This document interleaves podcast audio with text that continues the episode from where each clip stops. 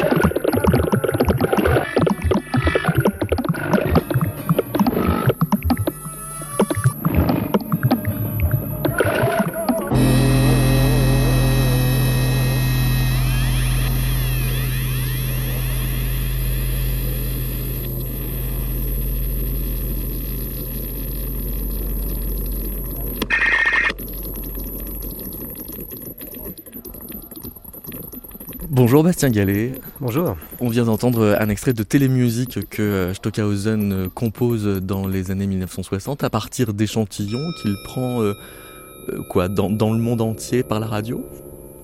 Dans le monde entier, absolument. Dans, le texte qui, qui accompagne télémusique, qui date de 66, il, écrivait à peu près cette phrase très belle, d'ailleurs, qui, qui, est une phrase qu'on peut, pourrait mettre disons, en exact de toute son œuvre. Je, je, dis à peu près, je ne compose pas ma musique, mais euh, je veux composer la musique de toute la terre, de tous les pays, de, la terre entière, la terre entière, c'est ça.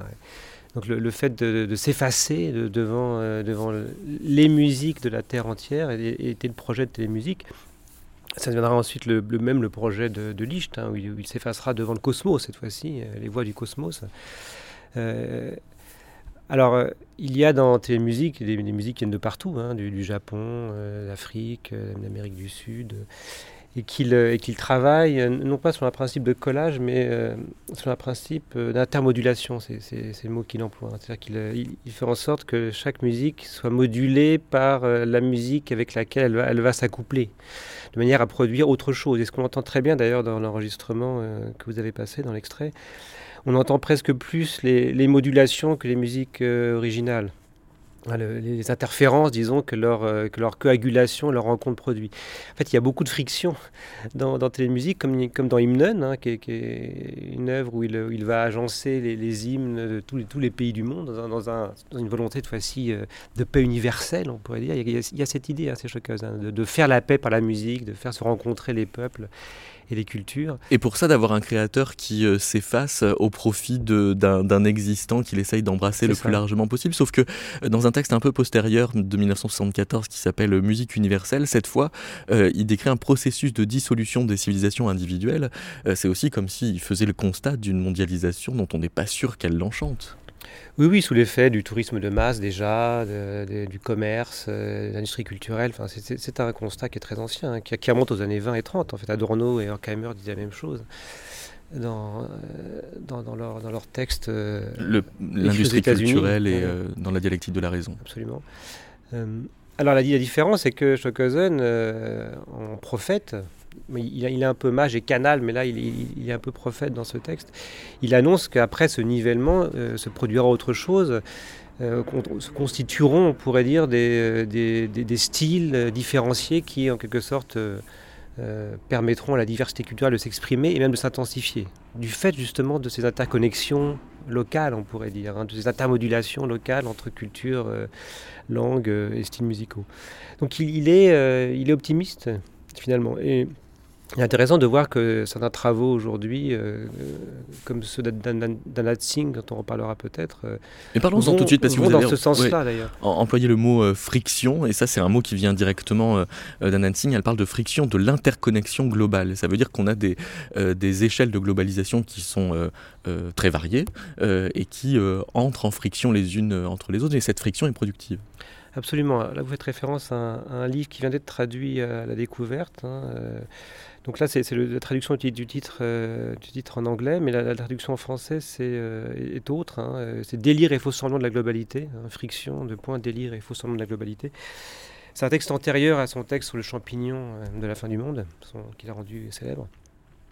Alors, elle ne travaille pas sur, la culture et la, musique, elle travaille en fait sur, des, forêts indonésiennes, qui est le, lieu, la région où elle a fait sa thèse qui sont euh, l'objet d'une prédation euh, économique intense. Donc euh, les, les, forêts sont, exploitées et, détruisent en fait le paysage et l'environnement des, populations qui vivaient dans, ces monts indonésiens. Et essaye de montrer que malgré le, désastre écologique et culturel produit par, par le capitalisme à l'échelle mondiale, il, faut, il faut opérer, faire une ethnographie locale précisément de ces interconnexions produites par le, par le, commerce, le capitalisme et les échanges, pour découvrir ce qui s'y joue vraiment. Et elle montre que ce qui s'y joue sont, sont, effectivement des phénomènes de friction d'interférence qui, qui, font que euh, le capitalisme euh, se réalise diversement selon les lieux où il s'installe et où il, exploite l'environnement ou les populations. Et ça produit des effets qui sont négatifs ou positifs. En fait, ils sont, ils sont, pas prévisibles à l'avance, en fait. la, déprédation capitaliste a des effets qui, euh, sont variables selon les environnements euh, dans, lesquels elle agit. Et là, elle montre effectivement il y a des, problèmes, des désastres, mais il y a aussi, euh, des résistances, des luttes qui, opèrent du fait des rencontres locales que les effets globaux ou les, les opérations globales produisent. Donc c'est pas comme euh, les lois de thermodynamique où quand on fait euh, moins par moins, ça fait plus. C'est-à-dire on peut faire parfois moins par moins avec du moins. C'est ça, quelque sorte. Oui. Et alors en musique, vous, vous, le pensez à travers, par exemple, les contre-usages qu'on peut faire euh, d'une technologie qui a d'office été captée comme globalisante, qui est l'autotune? Oui, euh, alors c'est, pas moi qui le dis, hein. là je, fais référence à un très bel article de Simon Reynolds euh, qui, qui fait l'histoire euh, à sa manière brillante et assez complète de l'autotune. Hein. donc ce procédé inventé par Andy Hildebrandt dans, dans les années 90. Hein, par pure sérendipité. Hein.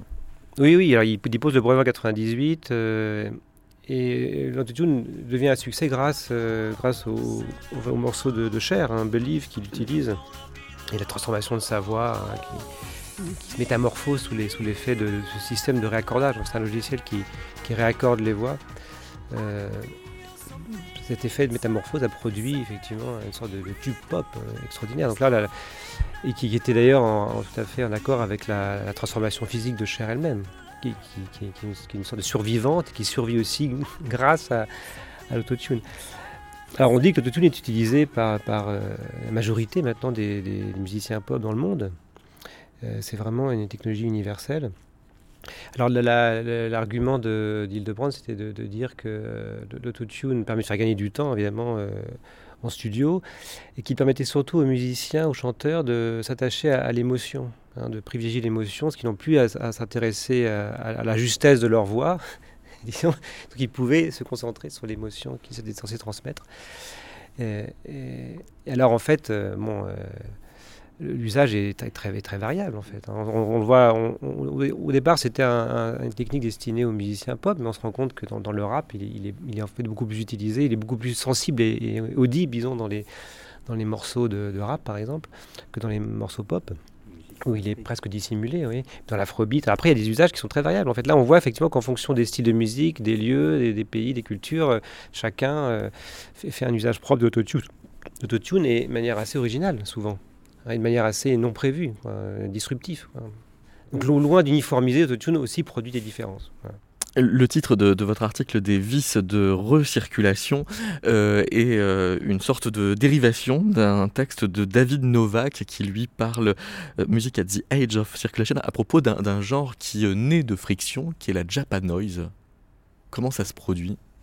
Oui, ça c'est la, thèse de Novak et qui, est en fait tout à fait vérifiée, hein, historique la japanoise elle-même déjà, enfin, la, première japanoise, hein, parce que ça c'est un, un, terme qui, n'est pas employé par les japonais, qui, qui, qui est issu d'un phénomène de feedback en fait. Hein. ce que montre David Novak, c'est que la japanoise est une musique de la circulation dont, euh, dont l'origine n'est pas identifiable comme telle, puisque ce sont les, les, effets, les quiproquos, les malentendus de la circulation de, de, ces musiques qui, qui, qui l'ont produite comme style en fait. Hein. Donc, si, on devait faire refaire l'histoire assez rapidement, euh, euh, les, premiers pas de la musique noise au Japon, en fait, ne sont pas nommés comme tels, mais proviennent déjà de la manière dont les Japonais écoutent d'autres musiques, donc comme euh, le rock américain, le free jazz, les musiques européennes. Donc, ils, écoutent cela d'une manière spécifique. Ensuite, ça produit donc des, musiques tout à fait intéressantes et passionnantes. Le premier Merzbow ou Boredoms, qu'on va écouter d'autres musiques de d'autres groupes comme ça, tout à fait étonnants. Et, cette vision japonaise de, la musique occidentale sera réécoutée écoutée par euh, des, musiciens américains, notamment de, la, côte ouest.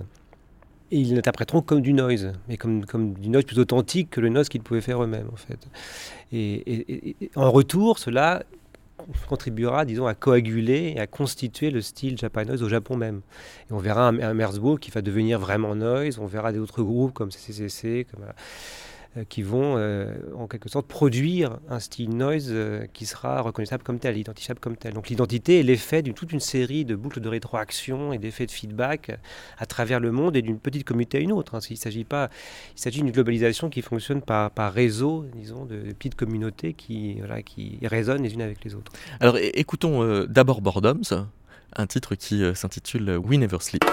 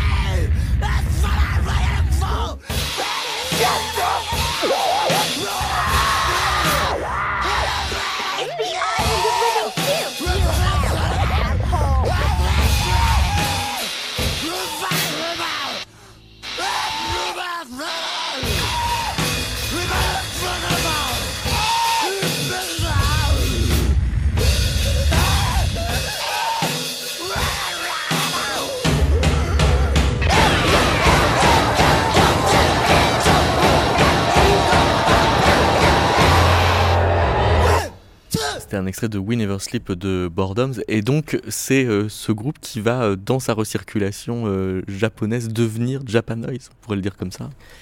Alors, Boredoms, alors ça, c'est un, morceau de leur premier album qui était de 86. Onanye euh, Ozorezam no Stooge Kyo. qui est déjà une manière de, montrer comment ils interprètent ils interprètent une musique venue d'ailleurs. C'est déjà une réponse, oui. Une sorte de, réinterprétation japonaise du punk, en fait. Hein, les, les, Stooges ou les Sex Pistols, qui est le titre anglais par les Sex Pistols. Hein. Et oui, ils vont. C'est pas forcément le groupe qui sera le plus affecté par, par la rétroaction. Ils vont conserver cet esprit un peu punk, libertaire, trash. Euh, euh, proche un peu de Sonic Youth avec, avec lesquels ils vont travailler d'ailleurs dans ces années-là. Euh, c'est plutôt d'autres groupes qui vont, qui vont être influencés par cet effet rétroactif d'être identifiés comme la noise authentique. Et c'est vrai que la diversité est très, très riche de, cette musique japonaise va, va se spécifier en style à partir des, années 90 en fait. Et donc dans les années 90 arrive CCCC Par exemple, oui. Voici Go to the Other Side.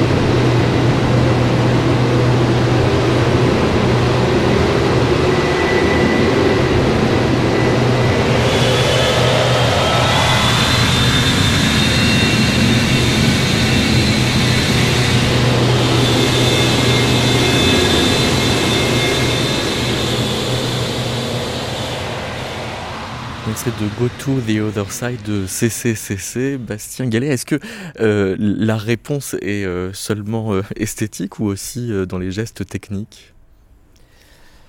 Bah, le, feedback, qui, est par définition technique aussi. Oui, qui, est utilisé de manière plutôt métaphorique par, par David Novak, qui, fait aussi référence à Norbert Wiener et, au, concept de feedback comme ce qui permet de, de contrôler un système qui s'autorégule.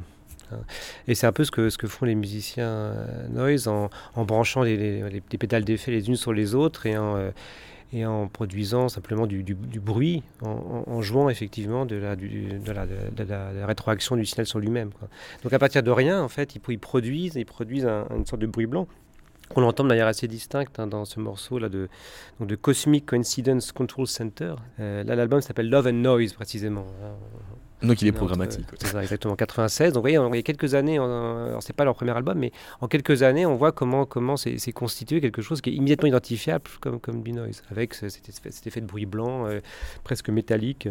Mais on a euh, aussi la, superposition de moyens techniques pris à différentes époques de l'évolution technologique. On n'est pas dans euh, euh, le matériel dernier cri, il y a aussi de la cassette audio. De... Ah, bien sûr, tout à fait. Oui, oui, Alors, il y a l'analogique, il, y a du numérique. mais ça, c'est un, un fait hein, de tous les, musiciens japonais de l'époque. Hein. Je pense à Yoshihide, par exemple, qui travaille avec les platines vinyles, mais qui branche des, effectivement des micros sur les platines et, des pédales d'effet sur ces micros, etc. Donc, on a, on a vraiment un, agencement de deux techniques. Et là, on n'est plus dans, ce que Stockhausen annonçait, c'est-à-dire qu'il ne s'agit pas seulement d'intermoduler des styles ou des cultures, mais là, il s'agit d'intermoduler des instruments, en fait, hein, des, objets étranges, des, technologies les unes avec les autres.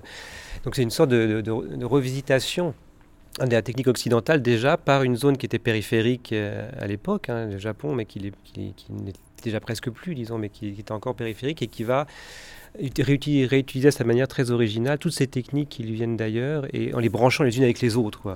On en reparlera euh, tout à l'heure avec notamment un artiste javanais qui s'appelle Lintang euh, Raditya. Bonjour Marie-Hélène Bernard. Bonjour. Vous avez, euh, il y a déjà une dizaine d'années, euh, soutenu une thèse en Sorbonne qui s'intitule Les compositeurs chinois au regard de la mondialisation artistique avec euh, trois verbes résider, raisonner, résister. Et vous pouviez constater que à l'époque, il y a 20-25 ans, dans les livres sur l'histoire de la musique du XXe siècle qui visaient le monde de façon effectivement globale, on relevait bien souvent la, la musique du japonais Toru Takemitsu mais pratiquement aucun compositeur chinois. Ben oui, parce qu'en fait, euh, la Chine est restée très fermée. Là, ça m'a frappé euh, en entendant euh, la date de création de Télémusique 1966. en 1966, c'est le début de la révolution culturelle. La Chine est complètement fermée, à part quelques zélotes du, maoïsme qui, qui, vont y faire des séjours, mais la Chine est totalement à l'écart de ce monde global que, que pensait euh, Stockhausen. Alors vous, ce que vous avez euh, fait, c'est d'aller voir comment travaillaient euh, des compositeurs au début des années 2000, des compositeurs en exode, d'une part en France, d'autre part aux États-Unis, pour comparer leur démarche avec aussi ceux qui sont restés en Chine. En fait, très peu sont restés en Chine. Enfin, il faut peut-être très rapidement faire quelques rappels historiques. Donc, entre 66 et 76, euh, du fait de la révolution culturelle, tous les établissements euh, académiques sont fermés. Euh, la plupart des jeunes citadins sont envoyés à la campagne se faire, entre guillemets, rééduquer. Donc en fait, quand en 76 rouvre les conservatoires et tout ça, il y a, une génération, voire deux, qui s'est qui s'est ruée sur ces, sur ces lieux d'enseignement. Et il y a eu une effervescence incroyable. On, a oublié, mais les années après la, enfin à la fin des années 70, il, y avait une effervescence culturelle énorme en, Chine. Et beaucoup de ces, jeunes compositeurs, donc, euh, ou moins jeunes, parce que certains avaient 30 ans quand ils sont rentrés au conservatoire, du fait de, ce retard euh, historique, euh, ils sont partis après effectivement se former soit aux États-Unis, pas mal d'ailleurs, soit en Europe, et certains sont rentrés, mais beaucoup sont restés. Euh, dans le cas de, Chen Qigang, euh, c'est quelqu'un qui est parti pour revenir, c'est ça?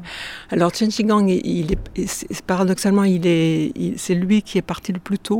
Il, venait d'une famille très lettrée euh, qui avait beaucoup souffert pendant la révolution culturelle. Il a, il a été obligé de dénoncer ses parents. Enfin, donc il avait un, rapport à la Chine un peu douloureux. douloureux. Il, il, se revendique comme le dernier élève d'Olivier Messiaen.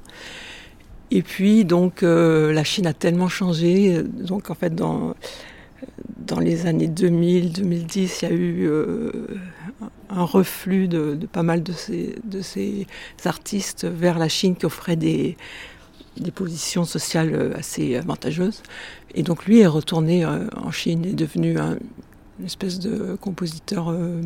officiel Oui, enfin, il travaille avec des, des, des orchestres chinois. Enfin, il est très loin de ce qu'il a fait en, France. Quoi. Mais est-ce qu'on peut dire qu'il y a une sorte de récupération de légitimité internationale par la Chine d'une figure euh, comme, euh, comme celle-ci? Bah, Je sais pas, parce qu'en fait, euh, je, trouve que la Chine gère très mal son soft power. en fait, ils exportent très peu de production culturelle, à part des films qui sont qui sont d'ailleurs même euh, tolérés en, Chine. Et à, l'heure actuelle, euh, aucun compositeur euh, chinois n'est connu de, dans les milieux internationaux. on va dire, on dit plus d'avant-garde, mais enfin de, de, ce qu'on appelle la musique contemporaine. Voici Poème lyrique 2, une pièce de Chen Qinggang interprétée par Shi Kelong.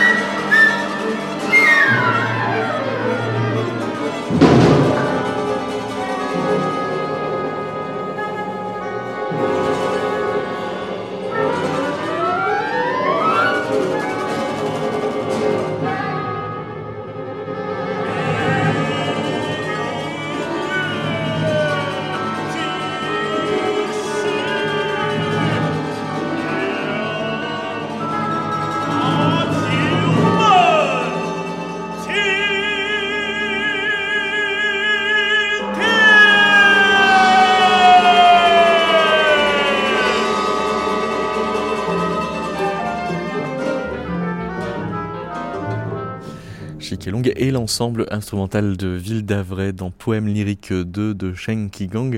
Marie-Hélène Bernard, vous disiez qu'il n'y avait pas de compositeur euh, chinois tout à fait contemporain à réputation internationale. Il y a quand même le cas de Tan Dune qui, euh, pour vous, n'est pas exemplaire.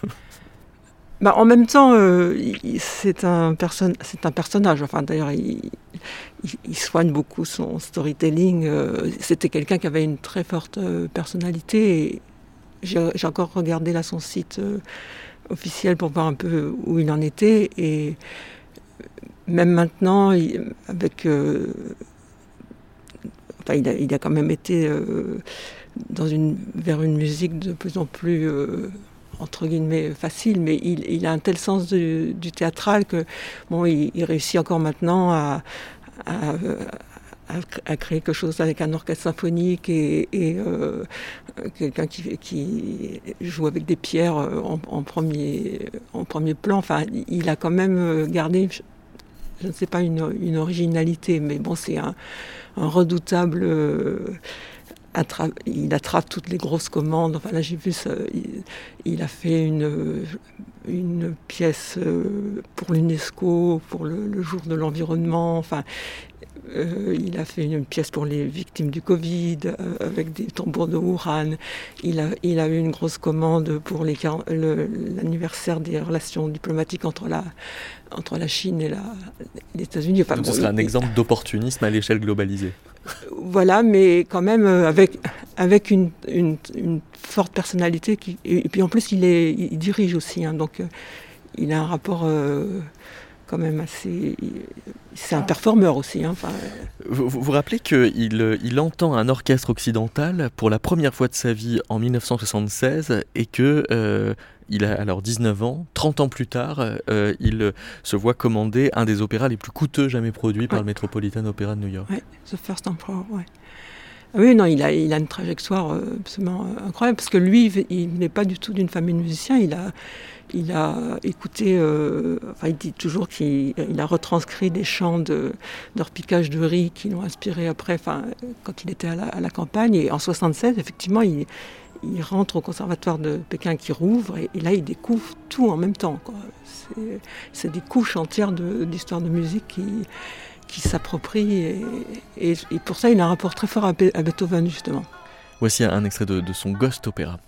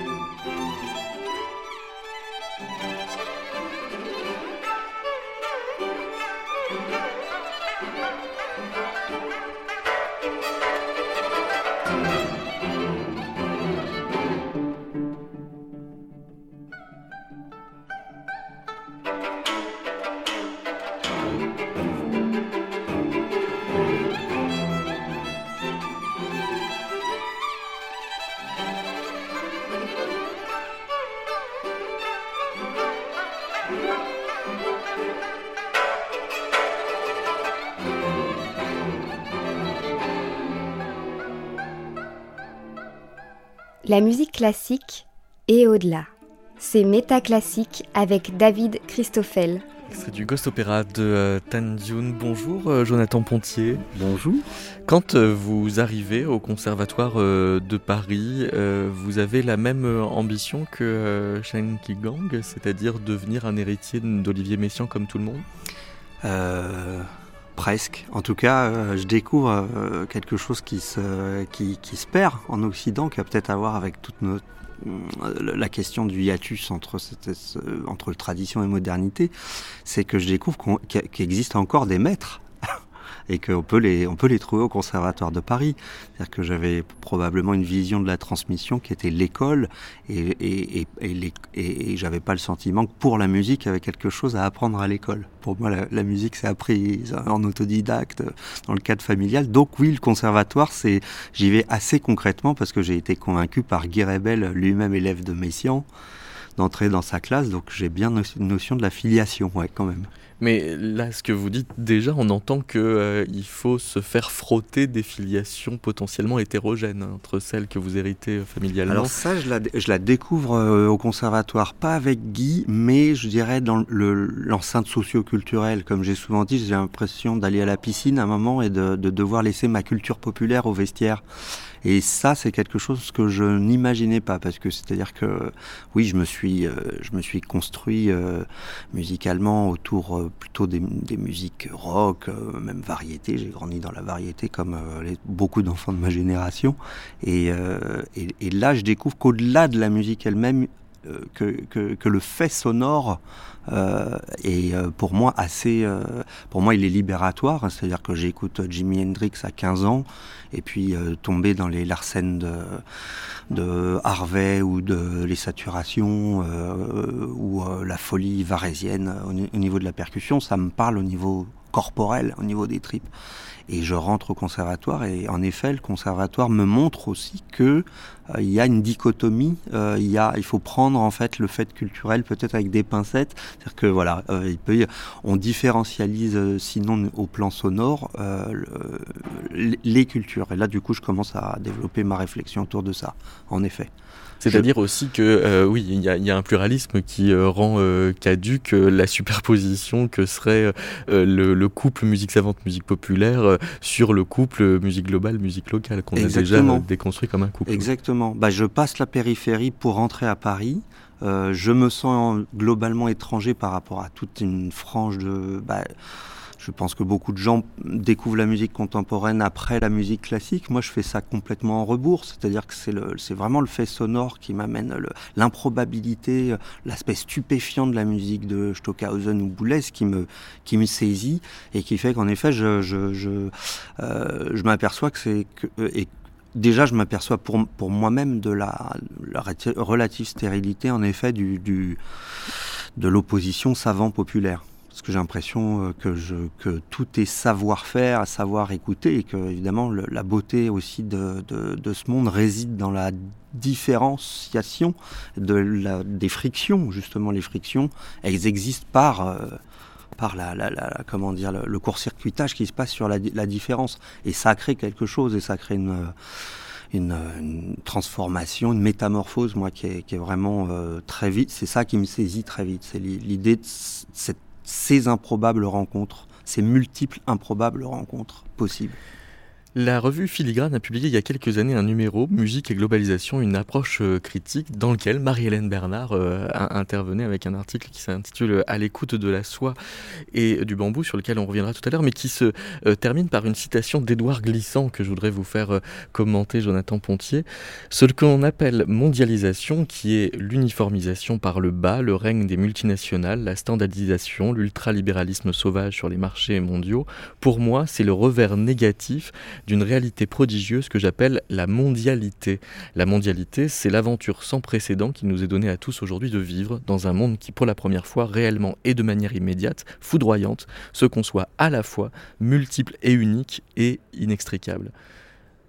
Vous, vous assumez parfaitement cette idée de, créolisation, donc alors, créolisation, quasiment en tant qu'inverse de la mondialisation justement, parce que, euh, parce que pour moi, on, on, se dit tous, je, sais plus, j'entendais encore hier cette idée que forcément Facebook ou euh, les GAFA, c'était forcément la mondialisation, mais avant d'être euh, ces outils multinationaux omnipotents, ce sont des petits jeunes dans des garages ou qui forment des startups. Donc il y a, y, a, cette question de ce que j'appelle l'output, c'est-à-dire comment une entreprise, quelle qu'elle soit, une entreprise aussi artistique, peut avoir un, comment dire un, rejet, une sortie, une formalisation sur le monde environnement. On voit bien ce que la noise euh, produit presque dans même le, pourrait dire presque euh, ce qu'elle qu'elle va aller chercher de ses propres influences et qui crée complètement autre chose.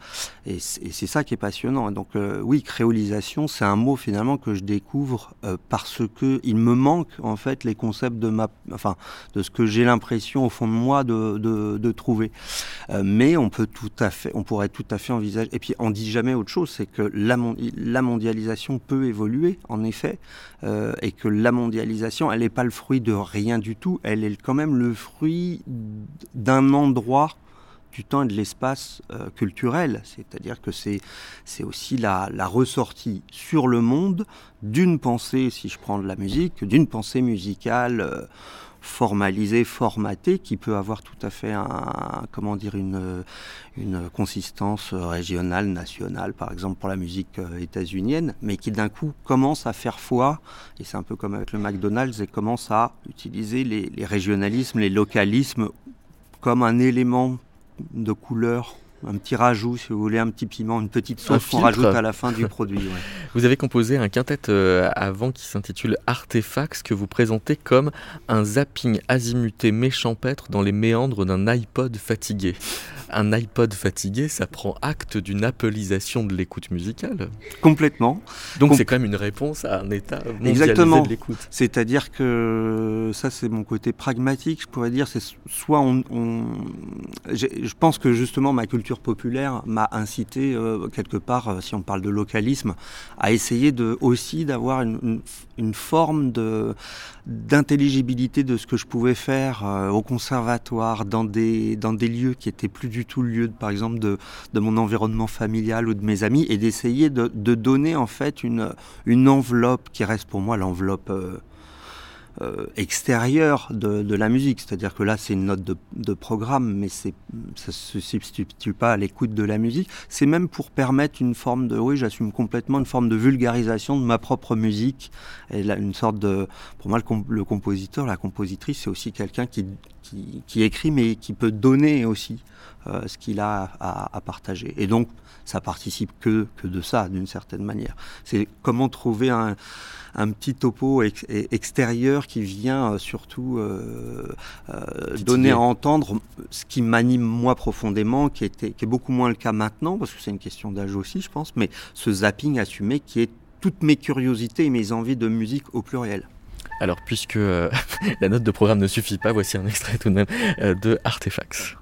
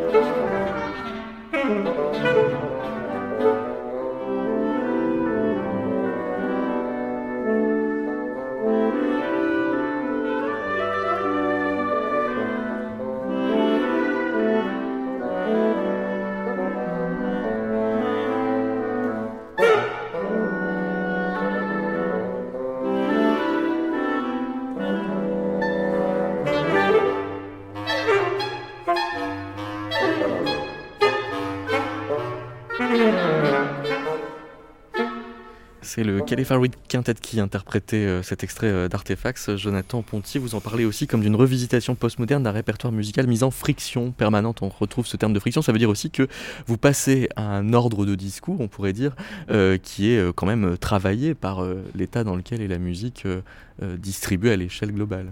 Exactement, exactement, qui est la réalité qu'on ne peut nier? Je pense que tous autour de cette table, on aime bien à un moment donné se faire des playlists avec ce qui fait hétérogénéité pour l'autre, ah, ça c'est aussi une question qui est une problématique, mais ce qui peut faire hétérogénéité pour l'autre peut devenir complètement homogène pour moi, dans le cadre de mon parcours d'écoute. Je peux très bien avoir une balade. Ça, veut dire que, que, vous avez une recherche d'homogénéité qui, qui se statue comme un dépassement d'un état donné de...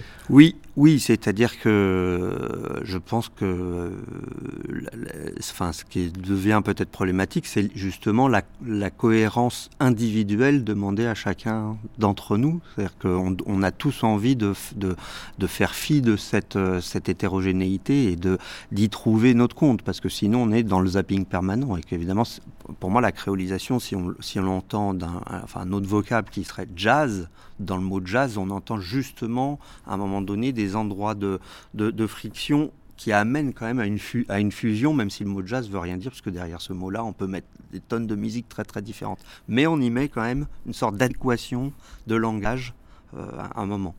Mais euh, une synthèse individuelle, Bastien Gallet, elle euh, nous, nous, écarte nécessairement de la musique universelle appelée par Stockhausen en 1974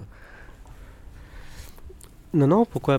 Euh, C'est aussi ce qu'a montré, ce qu'a bien montré Anat Singh d'ailleurs, c'est qu'on peut faire usage de concepts universels, euh, musique universelle. Euh, de façon très individuelle. Liberté, droit, que sais-je. Hein, mais d'une manière très, très spécifique, à, l'échelle où ça, où ça fait sens en fait. Que ça, ça, peut, des, des concepts qui peuvent, peuvent, paraître creux ou abstraits peuvent, peuvent servir à mener des luttes locales particulièrement justes et intenses. Tout dépend de l'usage qu'on en fait en fait. Donc là, il y a, il y a un, un, mélange, un enchevêtrement des échelles qui est un peu la réalité de notre monde. C'est pour ça qu'on ne peut plus opposer simplement global et local.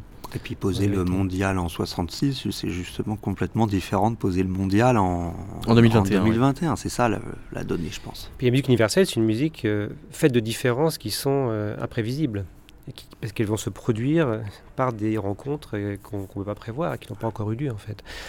Comme ce, que, comme ce qui se passe avec l'autotune, comme ce qui s'est passé avec la musique noise. Euh, mais alors, Jonathan Pontier, vous avez développé quelque chose qui s'appelle délire démo, euh, démo euh, D-E-M-O, donc comme euh, une, une démonstration scientifique ou, ou technologique, euh, si bien que ça en fait un chiasme, parce que délire démo, on a l'impression d'un euh, Dionysos qui est euh, pris au jeu de la forme.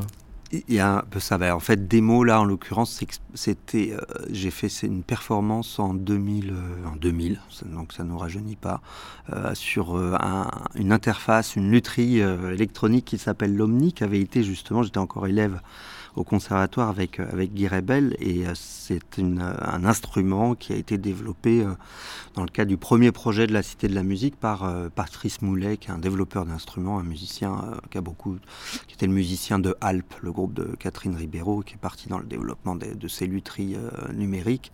Et euh, du coup, euh, Guy m'avait proposé de, de, voir ce que je pouvais faire en termes de démonstration matérielle de ce, de ce nouvel instrument.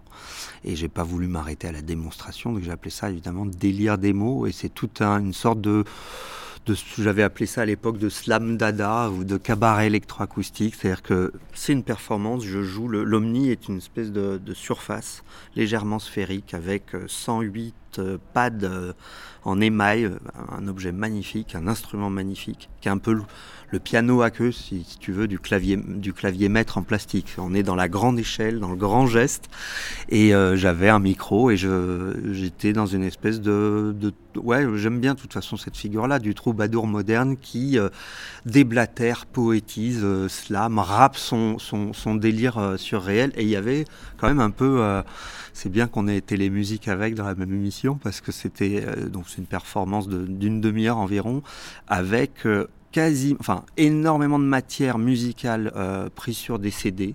Donc il y avait cette idée de, musique des cinq continents, d'aller vraiment les chercher et de les unir sur, euh, sur cette note ultime qui est le mi. Et donc euh, faire symphonie, polyphonie, faire symphonie, hein, ce mot symphonie, c'est déjà l'idée de cette fusion, cette créolisation autour d'un pôle. Euh, d'un pôle sonore qui serait, qui serait le mi. Donc il y a ce, cette idée un peu mégalo. En, en, effet, que la musique pourrait, comme ça, réunir par le son. Pour ne pas dire beethovenien, parce que c'est comme quand on lui envoie un nouveau euh, piano, Beethoven avec plus de notes, il est du coup obligé de faire des sonates très virtuoses avec les notes. Exactement, de toute façon, c'est une histoire, ouais. De Scriabine, moi je pense beaucoup à Scriabine. Voici euh, Landscapes, euh, on dit comme ça? Landscapes. Landscapes, extrait de Délire des mots de Jonathan Pontier.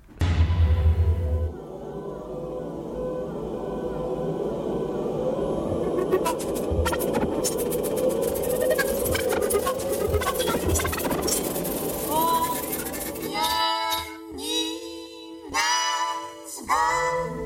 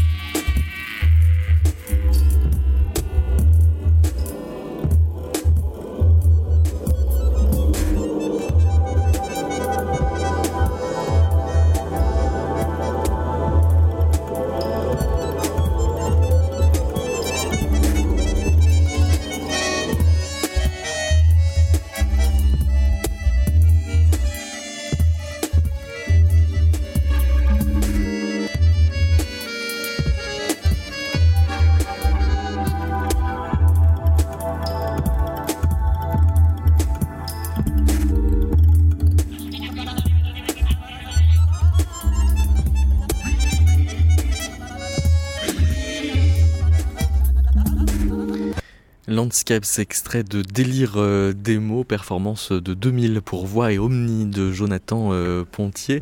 Euh, on pourrait parler de l'art d'accommoder les restes qui tire vers l'amplification et de soi et des possibles du monde. Bastien Gallet, il y a une sorte de filiation avec Lintang Raditya, l'artiste javanais évoqué par David Novak que l'on évoqué tout à l'heure. Absolument, et Lintang Raditya est un, donc un, musicien euh, indonésien de Yogyakarta, et c'est un synth builder ou un synth repairer.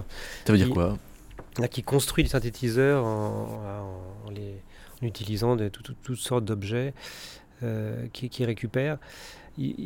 sa situation est intéressante puisqu'il est, il est vraiment dans la, dans la, périphérie du monde industriel et, euh, il, bricole avec, avec, avec les restes, en fait, avec, euh, on pourrait dire, les, déchets de la, circulation mondialisée des biens, euh, des, euh, des, objets divers, mais qui, sont des objets de synthèse, avec lesquels il fait de la musique. Donc on en est dans une sorte de DIY périphérique ou de, de, de, revers de la, de, la, civilisation des makers, qui sont un peu les, les, gagnants du monde ultralibéral. Ceux Sauf que, que Mackenzie Ward appelle les vectoralistes en fait, c'est-à-dire ceux qui tirent profit de ces flux d'informations ou technologies. Sauf que lui, soit il est dans la périphérie de tout ça et, il fait par ailleurs de la musique, euh, de la très belle musique.